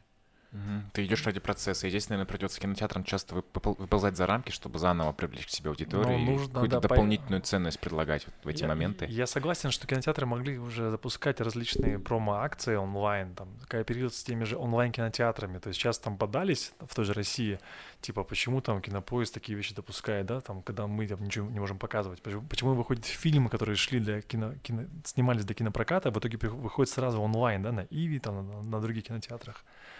Но это не только в России происходит, это происходит это, конечно, и в мире. В мире там тоже. Да, скандал был с Universal и с их заявлением, что они сокращают окно кинотеатральное, там выпуская фильмы сразу в онлайн, лишая тем самым кинотеатров контента. Вот, но я считаю, что, в принципе, можно было, ну, в частности, нашим кинотеатрам, сетям как-то кооперироваться, да, то есть там какие-то сделать совместные, возможно, акции с теми же местными представительствами, представительствами онлайн-кинотеатров и как-то о себе напоминать. Кстати, про физкультуру. Э, я вспомнил, что э, вы сейчас начали увлекаться скандинавской ходьбой. Угу. Да? Это, это... И какое это отношение имеет кино? Вот, никакое. Просто вот стало интересно, я думаю, по-любому на этот вопрос э, задам. Это а. называется старость, Дархан. Ну, то есть мы уже под нам под 40, да, то есть и мы с нашими ровесницами, бабушками в пенсионного возраста ходим по речке Синтаю с палочками, да, по утрам рано, пока наши внуки еще не проснулись. И, э, э, не, не только тем, кому под 40, вот э, сколько вот Нурс, да, э, Макзумов, там 30, Макс Арсенов там же в их клубе, у них есть Morning Club, где они mm-hmm. каждый раз на, на Медею собираются, все выгружаются с машин и на скандинавских палках. Да, но здесь немножечко другая наверх. история, то есть это они будут как бабушки, которые раньше в троллейбус в 6 утра заходили, вот, и ехали куда-то, не пойми куда, вот они будут точно так же забираться в горы, Ники Morning Club. Да, ну то есть это... Э, поймите, что э, огромное количество энергии, которое в нас заложено, оно во время карантина не находило в себе выхода. А, вот, и действительно, то есть представьте, что там вот 6, 6 месяцев, что мы особо никуда не выезжаем, ну, я с марта, да, а, в Казахстане, а, то есть в любой нормальный период я бы уже 6-7 стран уже объездил бы к этому моменту. Понятное дело, что как бы я там сейчас по Казахстану там в Боровой съездил, в Актау съездил там. ВКО. А, ВКО. А, я не ездил в ВКО еще. Нет еще? Нет, я ездил в январе, а, как бы на открытие больничного отделения, да, но а, как бы этим летом еще не ездил. Вот, но зато я там на даче практически прописался, вот только сегодня из-за вашего подкаста остался в городе. Вот, и дня рождения Андрея. Здорово. Куда вообще уходит эта энергия 40-летняя, которой... Э... Ну вот, вот как Алишер говорит, полгода, да, ты сидишь дома, а ты сидишь в городе, куда эта, эта энергия должна выходить? Ты Вчера знаешь, мы ездили э, смотреть коз, да? Вот, вчера мы возили наших детей на козье хозяйство. Здорово, что сейчас можно выходить из дома хотя бы, понимаешь? Да, а раньше официально можно было только с собачкой выйти даже. Типа с ребенком нельзя, а вот с собачкой можно. Собачка, мусор продуктовый, все. Вот, да. и мы по утрам с женой вытаскивали детей, когда еще людей было поменьше, там часов 8 утра все спят еще. И мы просто гуляли хоть, хоть так, потому что первый месяц мы вообще никуда не выходили. Мы сидели дома, и мы с ума сходили. Это отражалось плохо на мне, на детях, на жене, да, то есть потом мы уже забили, стали просто нашли время, когда людей на улице мало, и стали по утрам хотя бы просто прогуливаться полчаса, там час. Понимаешь? Вокруг дома. Вокруг дома. Mm. То есть уже хоть какой-то выход энергии. Елерну смотрели? Нет, слава богу, у меня... Не настолько все было плохо, чтобы мы смотрели Елерну. Благо, я себе купил кучу подписок, знаешь, и, и Не, с сыном, там же э, школьники А, да-да-да, безусловно, смотреть, там 8 часов. Онлайн-образование, да, мы включали, но мама за это ответственна, поэтому я только слышал Елерну. Вот, а так, наверное, нет. Вот я просто не знаю, как 1 сентября все начнется. Вот будем смотреть. У нас э, было онлайн-образование, то есть в отличие от других школ, то есть в наших какой-то был плюс в том смысле, что у нас были реальные онлайн-уроки. Э, маленький класс малокомплектный, буквально около 10 человек. А, то есть через Zoom, не через телеканал. Через Zoom, да, да. А. Потому что это все-таки, я считаю, что должна быть обратная связь, хоть какая-то. Вот, вот это вещание в прямом эфире, там занятие, даже не запись, да, по мне так вообще ни о чем. Просто. Mm-hmm впустую. Когда есть какой-то контакт с учителем, пускай хотя бы через Zoom, она скажет там Алекс тише или Алекс правильно, там, там другие ребята молодцы. Это все-таки есть хоть какое-то ощущение класса. когда сидишь дома, ребенок смотришь телевизор, где там тебе Мгм. какая-то тетя вещает какой-то урок, там еще, помню, 13 минут, 15 минут, какие-то были странные такие расписания. Какая это Мишка? Да. Ну, это какая-то ерунда, честно, на мой взгляд, на которую тратятся опять-таки большие деньги. Мгм. Да, да, кстати, открылось много тендеров, в том числе, которые украинское агентство выиграло. И э, я наблюдал расследование, по-моему, на странице у Дины Сабировой. Могу ошибаться, э, не помню точно, кто именно расследовал, что они нашли, э, какое агентство выиграло тендер на запись всех этих прямых эфиров, на монтаж всего это, всей этой истории, э, сравнили с бюджетом, который выделяется, и просто потом нашли этот профиль агентства в LinkedIn, у которого просто в этот день открылось там порядка 10-15 вакансий, чтобы этот объем работы весь выполнить, конечно. Такая интересная история возникла. Ну, а, я знаю несколько родителей, э, которые решили полноценно, у кого-то это первый класс, у кого-то это пятый класс, но в основном это какие-то переходные такие э, классы. И, по-моему, вот с седьмого на восьмой, да, начинается, что в восьмом классе там добавляется химия, алгебра и так далее, вот, а в седьмом классе этого нету. И есть некоторые родители, которые прям решили, что вот в этот период с 20 по 21 учебный год детей в школу не отдавать. Ну, То есть все, мы официально пропускаем этот год, потому что мы не хотим вот эту всю онлайн-историю, мы понимаем, что нам это не нужно, и просто как бы ребенком мы займемся сами, а потом на год позже мы вернемся в школу обратно. То есть есть даже такая тенденция. Ну, есть здравое звен- звено в этом, потому что я понимаю, что огромное количество учителей просто были не готовы к онлайну. Ну, то есть я это даже по нашей учительнице чувствовал. Вот, ну, они потихонечку-потихонечку адаптируются, и очень интересно будет посмотреть, как это все будет происходить э, вот в этом году. Ну, осталось там два дня потерпеть, чтобы понять, будет ли это то же самое или что-то уже новое будет. Что-то уже новое.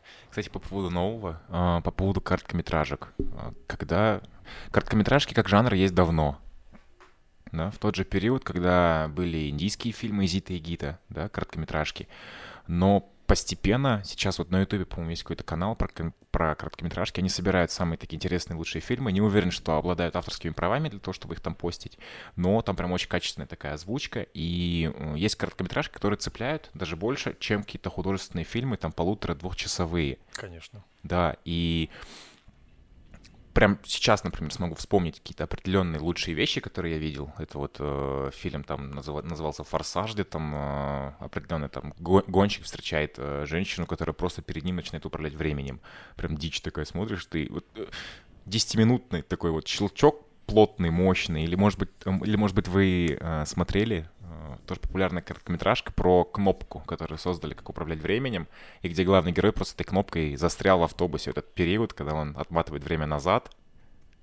Он Я нажимает кнопку в период падения перед автобусом, и он просто застрял вот в этом временном континууме, и его все время сбивает автобус. Просто когда он нажимает эту кнопку. И вот такие сюжеты, конечно, это кор- короткометражки очень крутые. Сейчас это все к, ч- к- к чему, да, что есть ли крутые работы, которые э, презентуются вот в твоем конкурсе, как у автора конкурса 48 часов? Правильно он, называть он, он не, автором с- он не совсем мой, это я не являюсь ее автором. А изначально движение существует в Америке еще начиная с 2000-х годов, вот, а, но в Казахстане оно впервые появилось в 2015 году.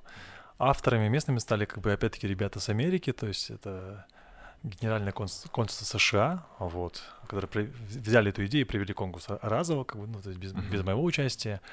А потом а, им кое-что не понравилось в первом конкурсе, они открыли тендер на второй.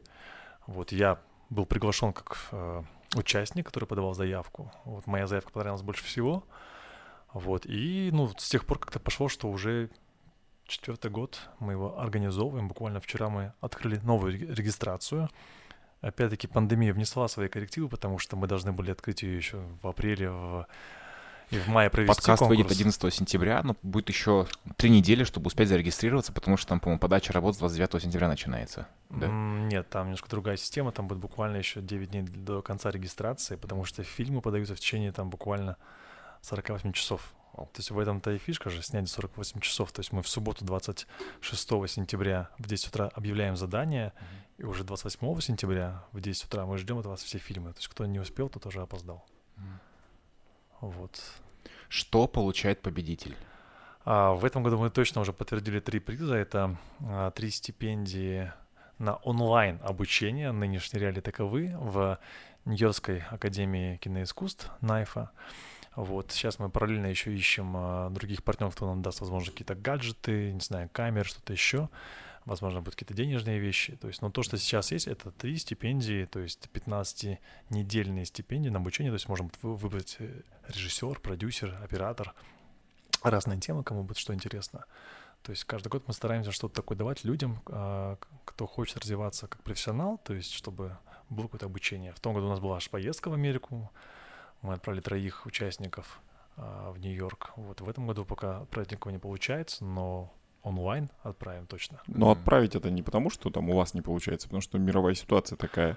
Ну да. Студенты все пытаются, ну, скорее всего, будут онлайн обучаться, да, то есть и вся эта история с MBA, вся эта история с тем, что классно там учиться где-нибудь в Гарварде, а, вот если тебя в Гарвард не пускают, да, в Бостон ты не можешь вылететь, то какая ценность э, этого образования, когда комьюнити, которая играет там 80% твоей роли в образовании, она, и ты его просто лишен будешь. Ты будешь наедине с компьютером проходить это все.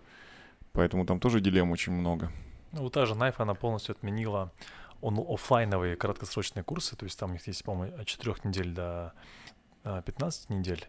То есть теперь только полноценное обучение, а, обучение у них еще будет офлайновое, вот, но все то, что такое короткое, оно mm-hmm. временно пока отменено. Для чего это консульство Америки? Для чего это э, им делать такой фестиваль здесь? Помимо, помимо того, то, что они, конечно, безусловно, развивают свою э, собственный взгляд на мир кино, да, потому что очень много американщины, наверное, так, да, залезла к нам через медиа, через Знаешь, уши, через... А, э, в данном случае скажу, что они очень активные, в частности, в Казахстане, и благодаря им а, здесь реализуется очень много классных культурных проектов. Для чего это им там? Я углубляться... Не, ну очень легко ответить на эти вопросы, просто ты работаешь с ними, я нет, поэтому я могу сказать. А, опять же, ну то есть это а, подвид пропаганды, но очень миролюбивой. Да, то есть как бы нужно понимать, что Россия, которая там брянцает оружием, да, то есть и в этом отношении там Соединенные Штаты, которые тебе говорят, вот, а есть конкурс 48 часов, да, и главный приз там будет э, там обучение в Нью-Йоркской фильм-академии, да, то есть и ты понимаешь, что что ты выберешь, да, то есть а, как бы и что тебе будет ближе, там американский бургер, да, там или российский там Искандер, да, то есть не Искандер Данер, который турецкий, а вот mm-hmm. Искандер это вот оружие, да. А. да, да, Вот. А что ты выберешь, да? То есть и вот это очень мягкая, хорошая, ну, пропаганда, и э, как бы Казахстан точно так же через культуру, через все должен о себе рассказывать на мировой арене. И это как бы многие не понимают, какой-то конкурс фильмов там и все остальное. На самом деле так все и происходит. То есть так ты и а, свои ценности продвигаешь в мире. То есть просто потому, что вмешательство в конкурс, а, в творчество ребят а, у американцев минимальное, я так понимаю, да? То есть вообще они, нет, в принципе. Вообще нет никакого uh-huh. такого давления на тебе, что ты обязательно в каждом фильме должен рассказать о том, что там Америка великая страна, там петь гимн. Ты, это нет такого обязательства. Uh-huh. То есть это совсем что-то из диктаторской части, да? То есть а демократия она такая, то есть это soft power да, то есть одна из тех вещей, которая будет а, работать.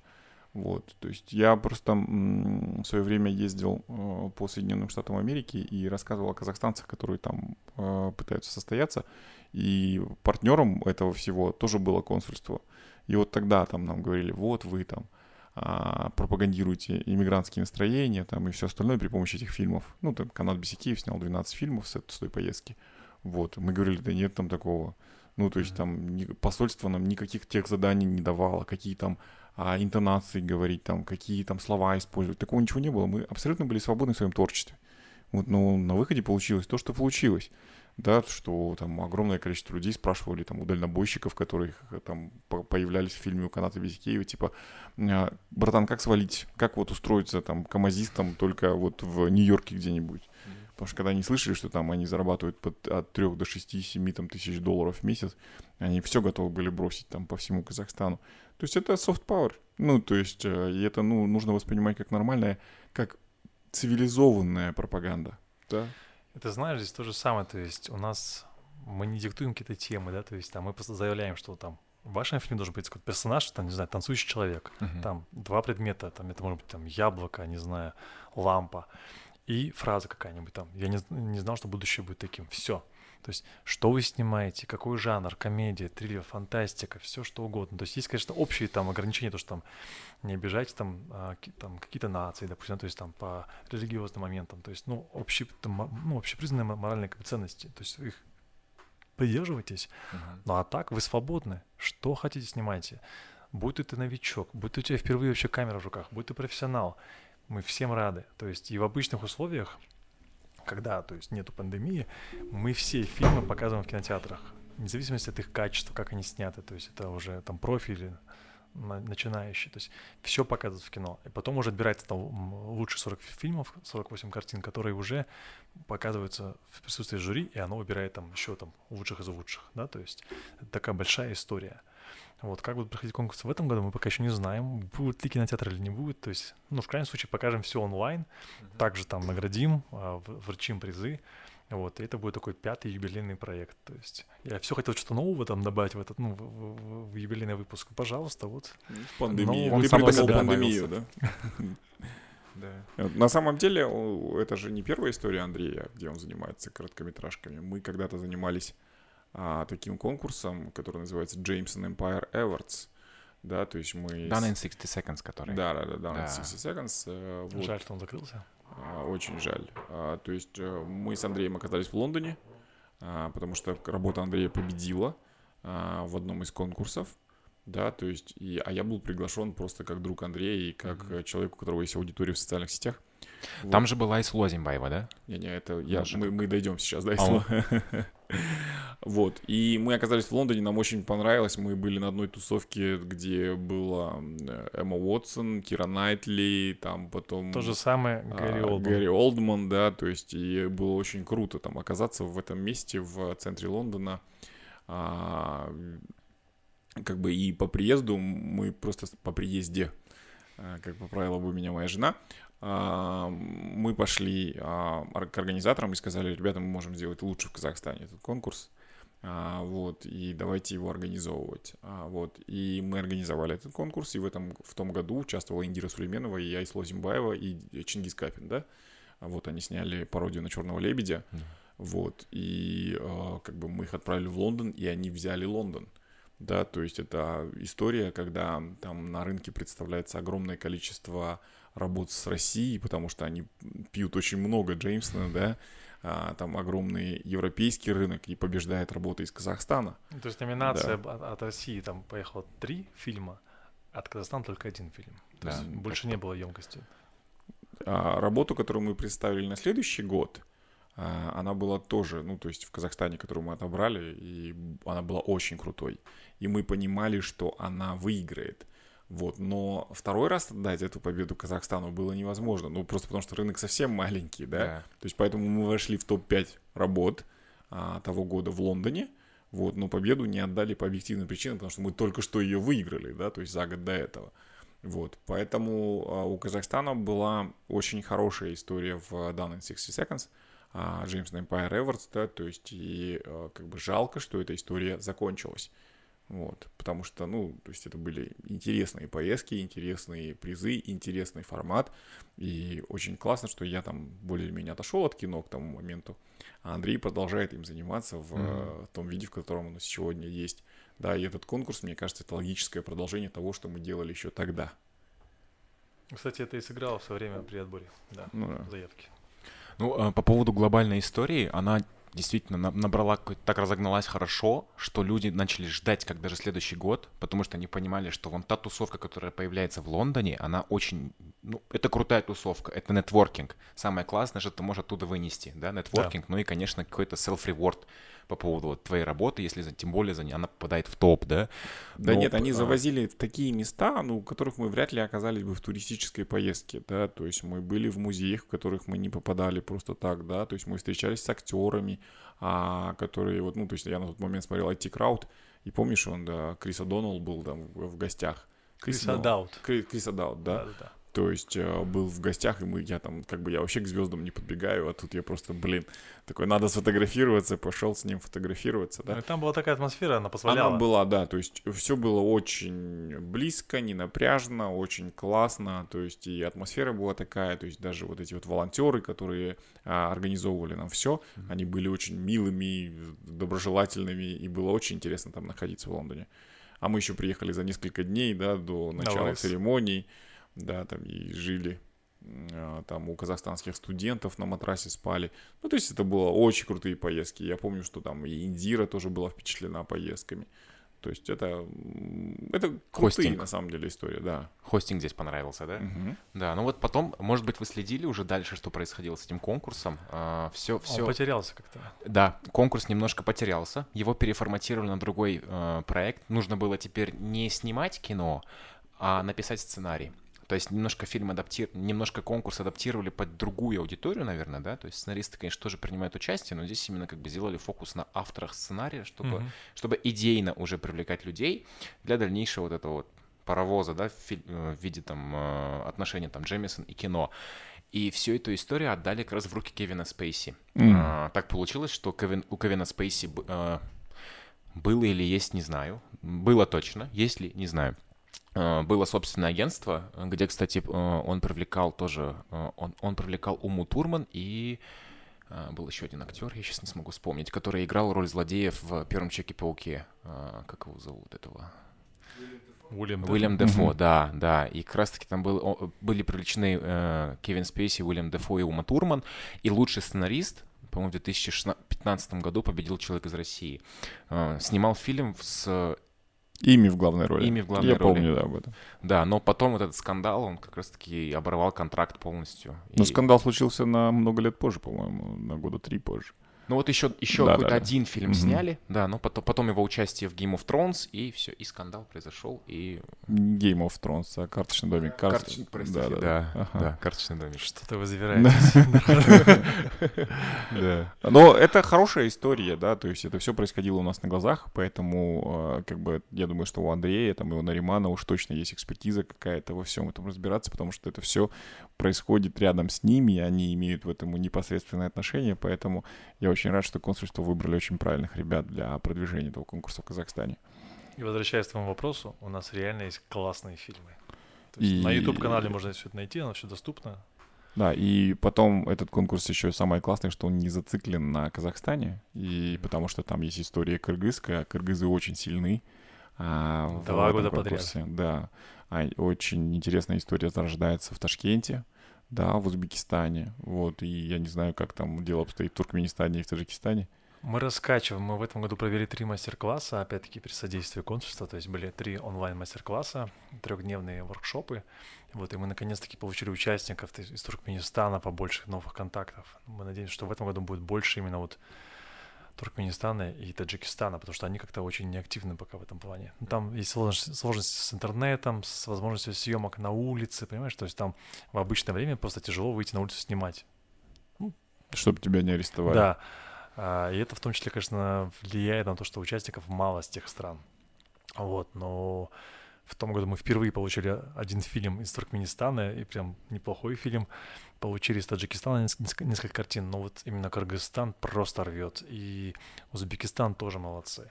То есть в том году у нас, получается, было 70 фильмов из Кыргызстана и 30 картин из э, Узбекистана и кыргызы опять, они два года подряд берут первое место. Лучший фильм становится фильм из Кыргызстана.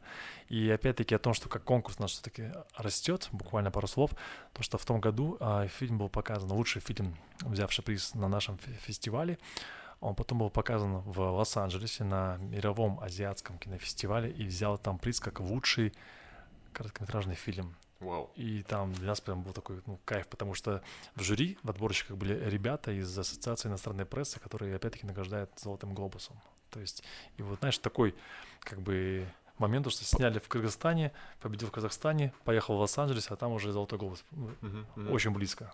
И вот понимаешь, что как бы это дело растет. Это классно. Почти добрались. Да, и сам факт, что история девочки, которая по образованию юрист, там работала пять лет на Кыргызфильме, ну, там ассистентом, кем-то там еще, то есть там она ничего не снимала, то есть у нее были такие должности, знаешь, такие вот а может даже и высокие были должности, но она не, не, не была творческим человеком. А она всегда мечтала снять там фильм про лошадь и мальчика. Mm.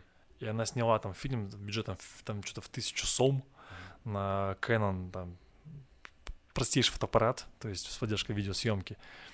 И вот вау, 48 часов, то есть она победила, вау. получила еще э, премию в Америке. Ну, классно же. Не, в этом году, кстати, история. возможно, будет еще лучше, потому что очень много людей замотивированы успехом корейского фильма «Паразиты». Это mm-hmm. локальный фильм, который был сделан в Корее, который, насколько я понял правильно, был сделан для корейцев, да, и потом он получил такую огромную популярность и признание критиков, что это лучший иностранный фильм, который э, забрал Оскар, и многие э, местные ребята, вот Хозер в том числе, замотивированы успехом корейского продукта, который взорвал просто мировой рынок. Сейчас многие говорят, киношники, что, ребят, надо делать здесь. Ты знаешь, но я об этом даже писал пост, э, «Паразиты», конечно, классный фильм, но я думаю, что именно вручение Оскаров им — это, как, в принципе, признание как явление корейского кино, потому что то, что они делают, там, начиная с начала 2000-х, да, 20 лет. То есть, э, кстати, э, это же решил как бы стоит у истоков этой волны, да, э, воспоминания, воспоминания об убийстве его, один из первых фильмов. То есть это нечто невероятное. То есть это такая история крутого кино. И я знаю, что я смотрел еще только малую его часть всех этих шедевров корейских. Я думаю, что это такой, знаешь, как бы уже все вот ком навалился, говорит, ну надо признать уже, вот, ребят, давайте, корейцы, возьмите, вы молодцы. То есть это как целое явление. То есть это не та кино. история, когда вот за определенный фильм, что... Да. Не, «Паразиты» — это ну, классный это фильм, не, но это не лучший фильм не случайно, не случайно выплывшая история, да, там, когда у страны был всего лишь один фильм, один шанс а, попасть на Каннский кинофестиваль, попасть на «Золотой глобус», попасть на «Оскар», да. То есть это история, которая там 20 а, лет, а, до этого просто все пропагандировали там японское кино, да, то есть и потом как бы корейцы, они просто, ну, дали всему миру а, просраться, я не знаю, как это слово правильно подобрать. Вот, потому что мы уже там, я насколько был далек от корейского кинематографа, все равно пошел там на поезд из Пусана, да, начал смотреть на Netflix сериалы корейские, очень крутые, кстати, сериалы. Вот, и как бы Поэтому я думаю, что победа вполне заслуженная. Да, то есть и фильм достаточно хороший. Там есть моменты, где ты действительно смеешься, сочувствуешь, ты проводишь какие-то параллели с реальными людьми, которых ты видишь в жизни. Поэтому, ну, за паразитов я очень рад. Да. Ну и говоря опять-таки об этом этот год, а, я думаю, что сейчас просто у людей вообще есть застой. То есть сидели в стенах, там толком ничего не снимали многие. И сейчас, когда есть такая возможность себя реализовать, то есть, мне кажется, должно уже кипеть просто уже, наболеть, скажем так, когда нужно найти выход этой энергии. Ну, у меня друг говорит, что 20-й год — это прям, вот знаешь, когда, когда сериал снимают, вот у тебя первый сезон хороший, второй сезон отличный просто, но тебе нужно какой сделать какой-то какой-то вот пиздос, чтобы третий сезон вот заставил людей смотреть. Вот 20 год — это вот этот период, когда это три последние серии второго сезона, когда ты должен так раскачать, что в 21-й там люди приходят, а что дальше, а что дальше, что будет происходить. И это, наверное, вот как раз такой перерыв, да. который случился. Да. Че, все? Ну, ну смотри. Да. да, ну, ну да. я уже нас... давно засыпаю, у меня глаза. Да, да, да, у нас потому что уже сколько? Э, час, час 36 времени. А, это что? Прям хорошо. Ну окей. Ты не заканчиваешь его, там прощалка и все остальное? Нет, не заканчиваю, но если вдруг вы как-то хотите попрощаться, можем закончить прощалкой. Он такой у нас. Да, андерграундный. Спасибо, что пригласил. Спасибо, что пришли, огромное.